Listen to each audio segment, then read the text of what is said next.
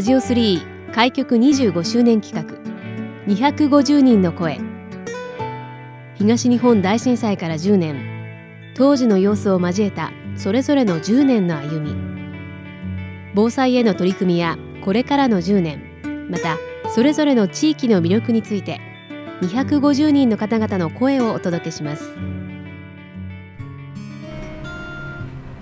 さて今回この時間はまたトークネットさんにお邪魔をしてお話を聞いていきます。今日はトークネットの営業本部営業部の部長でいらっしゃい、えー、なおかつ、えー、ソリューション営業3グループのグループマネージャーでいらっしゃいます、えー、工藤文彦さんにお話を聞いていきます。工藤さんよろしくお願いします。よろしくお願いします。え今回ですね、まあ、工藤さんに、まあ、震災当時の話それから10年経ってみてそしてこの後、えまた10年経っていくその時代の流れについてなどいろいろ聞いていきたいと思います。えまずはじめにあの工藤さん東日本大震災があった3月の11日2011年、はい、あの日はどこでどのように過ごしていましたでしょうか？あの本社があの本社の2階で、はい、あの作業してた作業というか仕事をしてたんですけれども、うんはい、一番町にございます、まあ、電力ビルというふうにねよく呼ばれているこのビルの2階にある、えー、会社の方にいらしたということなんですけれども、はい。はい、あの地震が起きた直後社内はどんな様子だったかとどういうふうに記憶されてますか？そうですね、うん、そうまあ、女性がすごくこう怖がってたっていうところとあ,、とはもうすごい騒然としてたっていう感じですかね、うん、まあ、何が起こってかわからないっていうような状況ですかね。工藤様地震があった直後一番最初何が頭によぎったかって覚えてたりしますか？えっ、とですね。何が起こってんだろうもう何が起こってんだろう。あこれは何だっていう。そうですね。あ、はい、はいはいはいはいはいはいあとはまああのまあその当時子供もまだ小学校と中学校ぐらいだったので、うんうんうん、はい。あれ？学校行ってるよなとか思いながら家族のことが気になる、はいはい、わけですよね。はいはい、うんうんうん、なるほどね。まあそうやって結構長かったあの地震の揺れがまあ収まってでもうまだその状況でももちろん何も分かりませんよね。そうですね。はい、あの停電もすぐ停電しましたし、はい。はいその後のまあ時系列的に、まあ、夜に向かってもちろん行くわけですけれども、はい、その日一日はどのように過ごしていたかってどのように記憶されてますか？まず情報収集っていううんうん、まあ、あのところから始まるんですけれども、はい、その情報を得るものがあの情けない話停電してしまったのって、うん、えーと、ラジオしかなくて、はい、電話もだめでした、インターネットもだめでした、っていう状況でしたもんね。だからラジオから流れてくる情報だけ。はい。はい。はい。なるほど。当時社内にラジオってそういえばあったんですね。ラジオあったんですね。あ、はい、ねまあ、当時もあのラジオがある環境ってなかなかねないところの方があの普通だったぐらいでしたもんね。おそらくうちの総務で備蓄品として何台か持ってたものを、はいはい、あの持ってきてもらって、えーっていう感じだと思います。はいはいはい、まあその日じゃラジオで情報を得ながら、はい、まあいろいろとまあその社内的なことであったりもしくは社員のこと、はい、家族のことっていうところで、そうですね。みんなで話し合っている状況ですよね。まず最初はもうあの派遣社員の皆さんと、うんうん、あと女性社員はもう一旦帰っていただこうとなるほど、はい、まずはうちのことを心配してくださいというところで、じゃあ非常に怖が怖がってるというか、あのやっぱりね不安に思って不安に思ってる方多かったので、ね、はい、じゃあひとまずじゃあそういうところでまず、えー、帰宅させます、はい。うん、でその後も残ったメンバーでどうしようねっていうところですね。そうですね、うん、はい、うんその後まあでもその分かるものも分からないものもどうしようかなっていう状況だったと思いますけどもその時の雰囲気というかどういうふうになってって記憶してますか？とですねまずはそのなんて言うんでしょう停電のエリアが、その、えー、どこまで広がってるという話。と、まあ、我々あの通信会社なので、はい、あのお客さんのネットワークがどういう影響を受けてるのかっていうところの、まあえー、情報収集という形で、えー、もうそこだけでしたかね、まあ、とりあえずじゃあラジオで情報を得ながらあここは停電してるんだと。ここはこうなってるんだっていうとこが分かる範囲で調べてっていう、ね、そうですね、うん、まあ、停電情報自体はあの親会社の方から情報いただきながらやってたので、要はある程度包括して分かってる部分もあったと。はい、はい。やっぱりあの自治体さんとかやっぱりこういう災害の時に、うん、あのそういう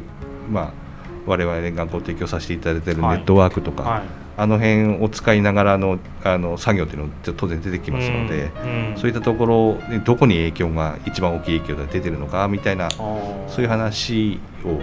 の情報収集といいますか。あの被害状況の把握っていうところを、えー、その日はずっとやってましたね。はいまあ、あのいろいろとこうそういう作業なんかをしながら工藤さんはもうその日は会社に泊まられたと。そうですね、はい、いうお話を伺ったんですけれども、はい、その夜というのはもう、ね、いろいろとまあ疲れた部分も終わりでしょうし不安な部分も終わりでしょうしどのように過ごしていたかって覚えてらっしゃいますか、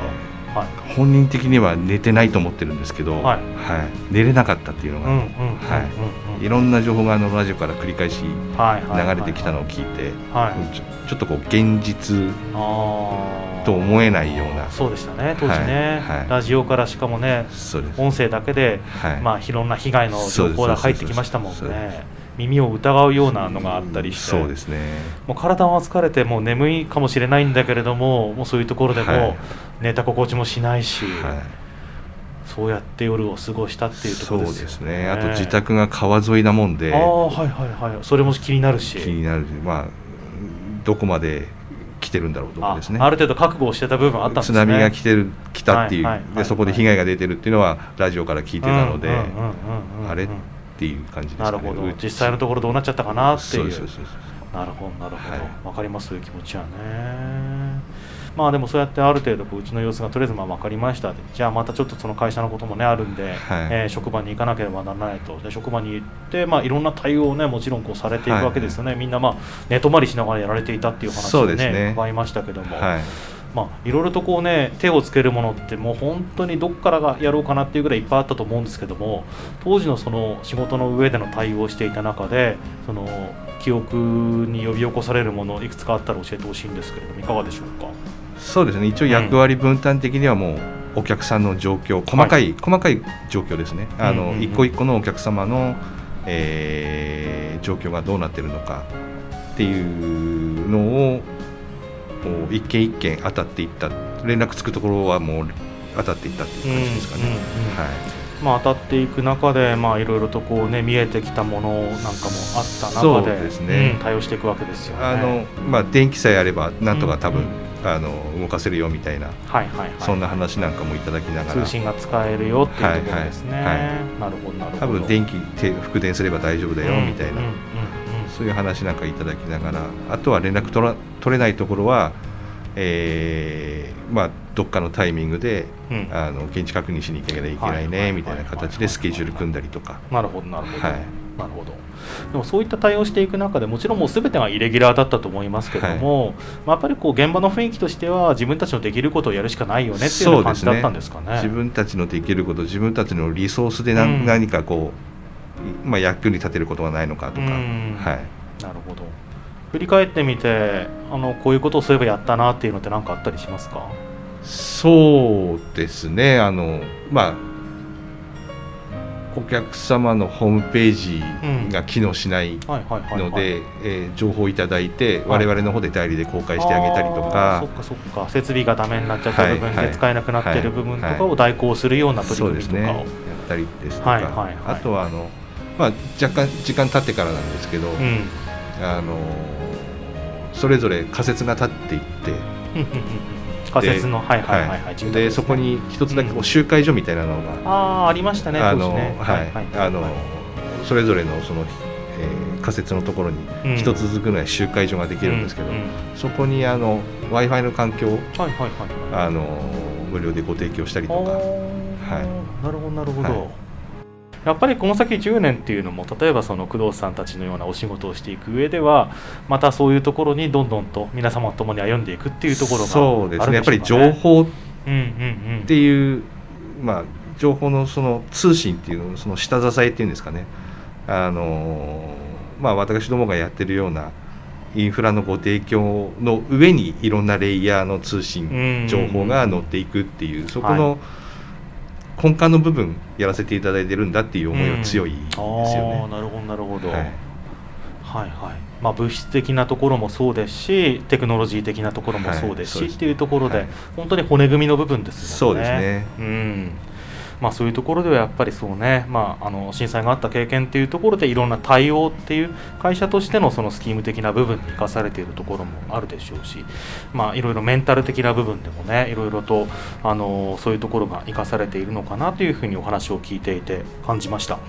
あのー、まあ、10年振り返ってみていただきましたけども、まこの先も時代はどんどん過ぎすご、あのー、重ねていってまた10年っていう節目が来ると思うんですけれども工藤さんご自身として、まあ、この先の10年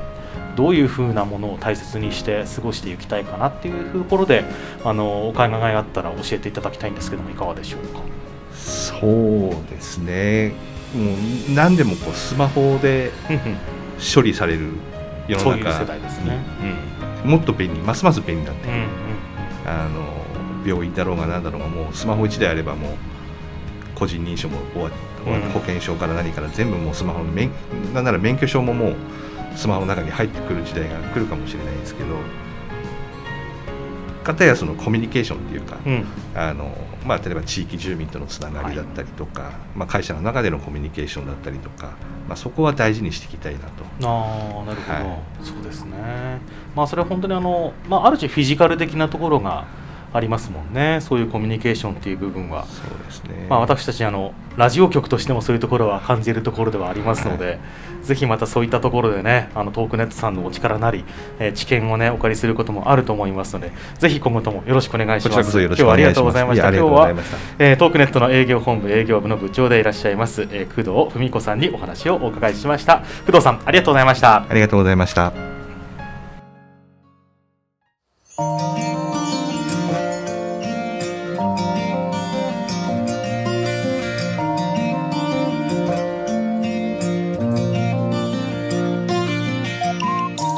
ラジオ3開局25周年企画。